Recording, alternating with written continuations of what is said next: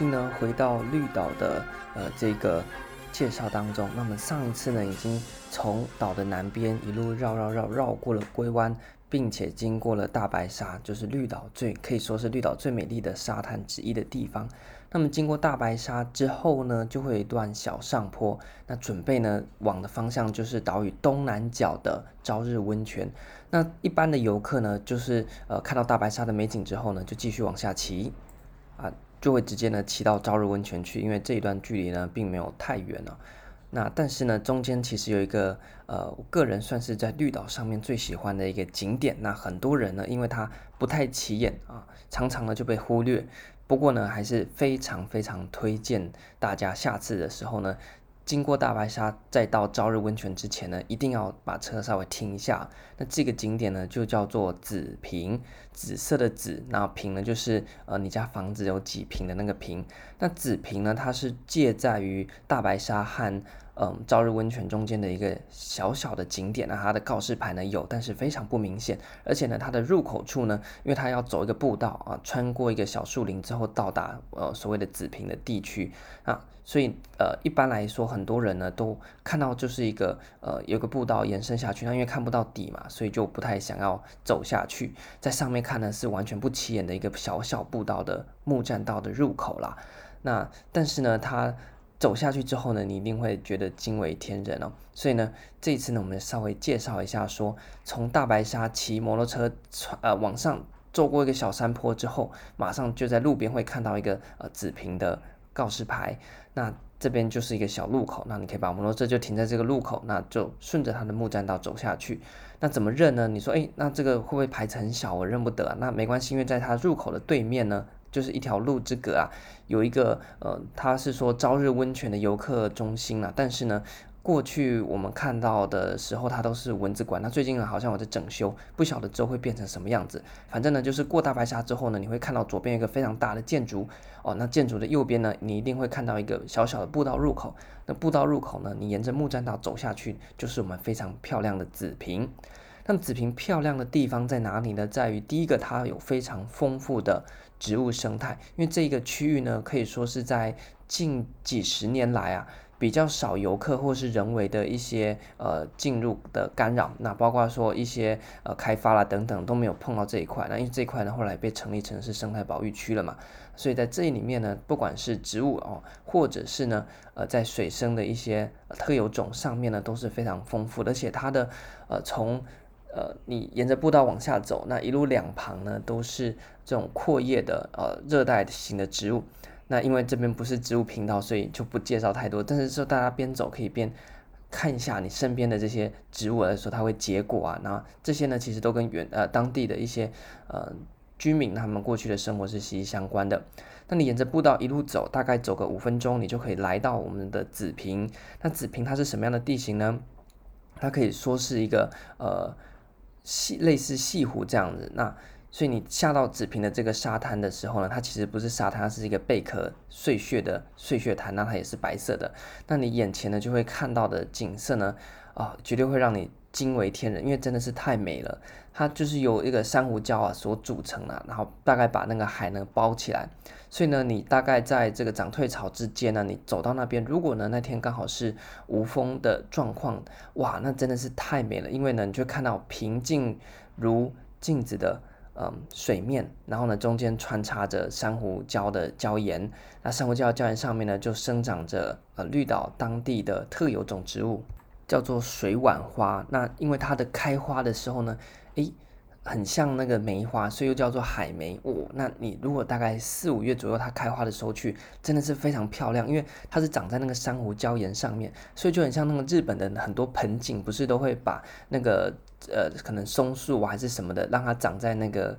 呃奇岩怪石上面吗？哇，你到那边去之后，几乎每一颗珊瑚礁岩凸出来的珊瑚礁岩上面呢，都会长好几颗海梅哦。所以那个整个树的形状呢，和它攀附在。珊瑚礁岩上面的形状哇，就很像一颗一颗的盆景啊，摆在海边。那这边呢，第一个是你要来看它的漂亮的植物，那还有它跟珊瑚礁构成的景致。那第二个呢，就是我们刚才提到，如果那天天气好，是蓝天白云加上无风的话呢，整个海啊，因为在这边形成一个潮池，潮池就是说，呃，算是有一个地形啊，把那个海海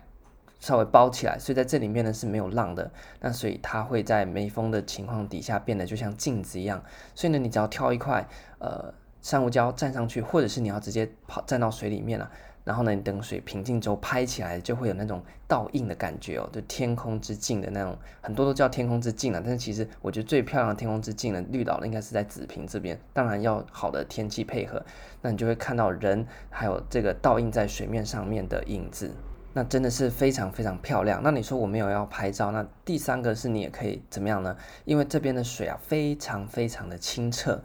哦，那所以呢，你可以直接踩下去泡脚，那大概可以泡到肚子的地方都可以。那你就觉得天气很热，那你整个身体泡下去，那真的是非常非常的凉啊。第一次到绿岛去呢，就最喜欢的景点就是在紫平这个地方。那那时候就很后悔没有带蛙镜，因为那个水真的太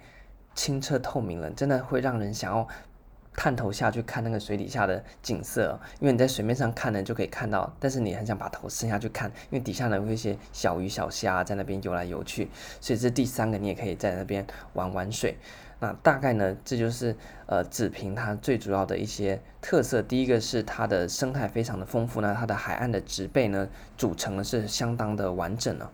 那包括刚刚所提到的海莓哦，这是保育类的特有种的植物。那非常难得，可以在绿岛这个地方能够看到。所以，如果你对植物或是滨海的植物有兴趣，那子平呢绝对是一个非常好的观察点，因为它的人为的破坏呢相对来讲比较少。那第二个呢是，如果你喜欢摄影的话呢，在这边挑一个一定要好的天气啊，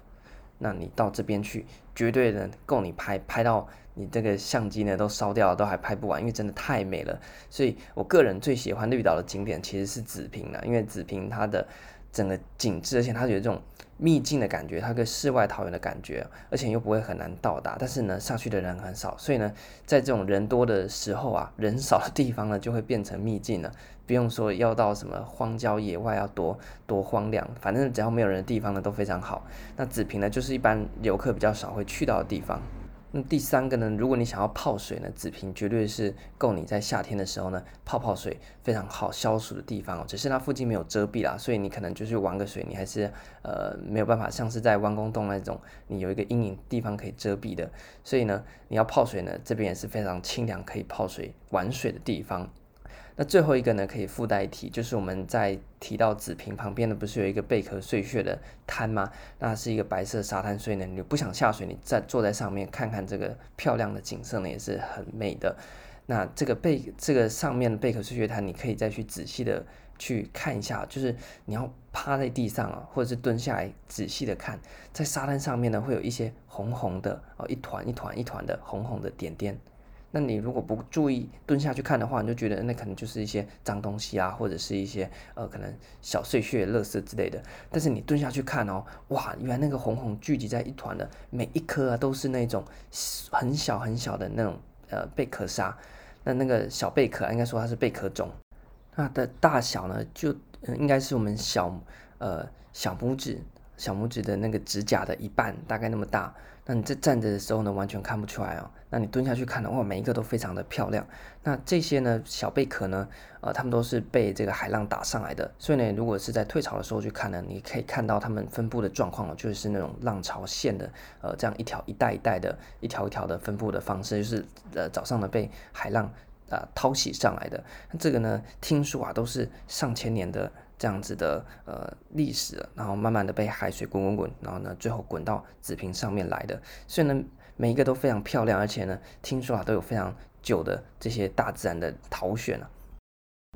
那除此之外呢，这些贝壳哦，早期呢也跟岛上的一些历史发展有关系。那我们都知道，绿岛呢在白色恐怖时期上面呢就新建了绿洲山庄啊，作为监禁那些政治受难者的地方嘛。那这些政治受难者当然不是整天都关在呃绿洲山庄里面，那他们也是会呃安排叫他们做一些公益啊等等的，然后拿拿拿去卖啊。那其中的一项工艺品呢，就是贝壳画。那贝壳画顾名思义呢，就是那些呃受难者，他们就是呃在类似我们上班的时间，他们就去把这些小小的贝壳呢，然后呢拿那个粘胶啊，一粒一粒粘在那个呃画布上面啊，那就是类类似用这些贝壳去拼，然后拼出一幅画，像我们在贴马赛克砖这样子的意思哦。那这些画呢，拿去通常都变成那些政商名流的呃买卖的东西哦，那都卖很贵，但是呢。他们受难者本身是没有拿到太多钱哦，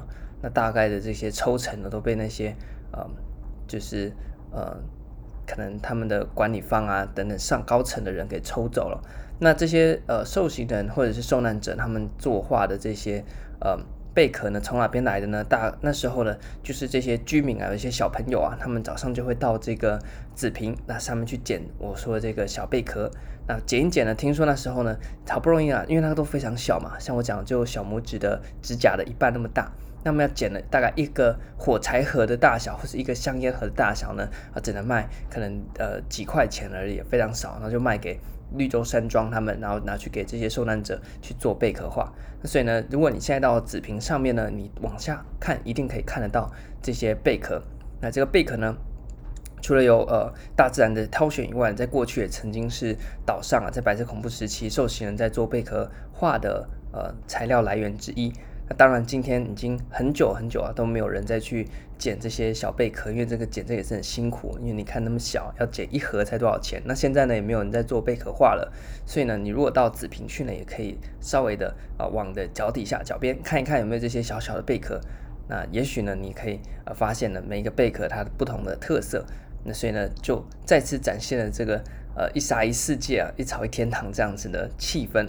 那以上呢就介绍这个非常小的景点。那其实呢，呃，只凭我们没有太多的时间，没有太多的篇幅来去描绘它，因为呢，这种美真的是你要到现场才有办法描述那种，你到现场才有办法感受啦，不是描述，因为你描述不出来子平的美哦。所以呢，我们这次就非常简短的告诉大家有这个景点，那到这个景点大概可以看的方向在哪边。那细节呢就没办法描述，因为那个真的太美了，你必须要到现场去那。亲身的感受子平的美，那种呃人烟罕至，然后呢呃非常漂亮的海、植物，以及呢这些小小的贝壳，呃无限的惊奇，你可以在那边耗上一整个早上都不是问题哦。那一般的游客呢也比较少到这个地方，但是这真的是非常漂亮，我个人认为啊是最漂亮的地方之一，那就推荐给大家。如果大家下次解封之后到了绿岛，那一定呢不要错过子平这个景点，因为很多人呢都不会下去。那其实呢，这真的是一个非常非常漂亮的地方。我们这一次的呃绿岛旅游全攻略呢，就介绍子坪这个点给大家。那希望呢，也之后呢，也能够继续维持目前的漂亮的景致啦。因为呃子平的美啊，真的是呃有，因为它的这个地点、啊、比较偏僻，所以呢人烟比较少、呃。因为呢人不到，所以它就不会被破坏。所以希望呢，能够继续维持这样少少人那、下次大家去的时候呢，就是安静的去，安静的回来，不要留太多人为的痕迹哦，让这个紫瓶的美能够继续延续下去。那么这一集呢，就到这边，感谢大家聆听。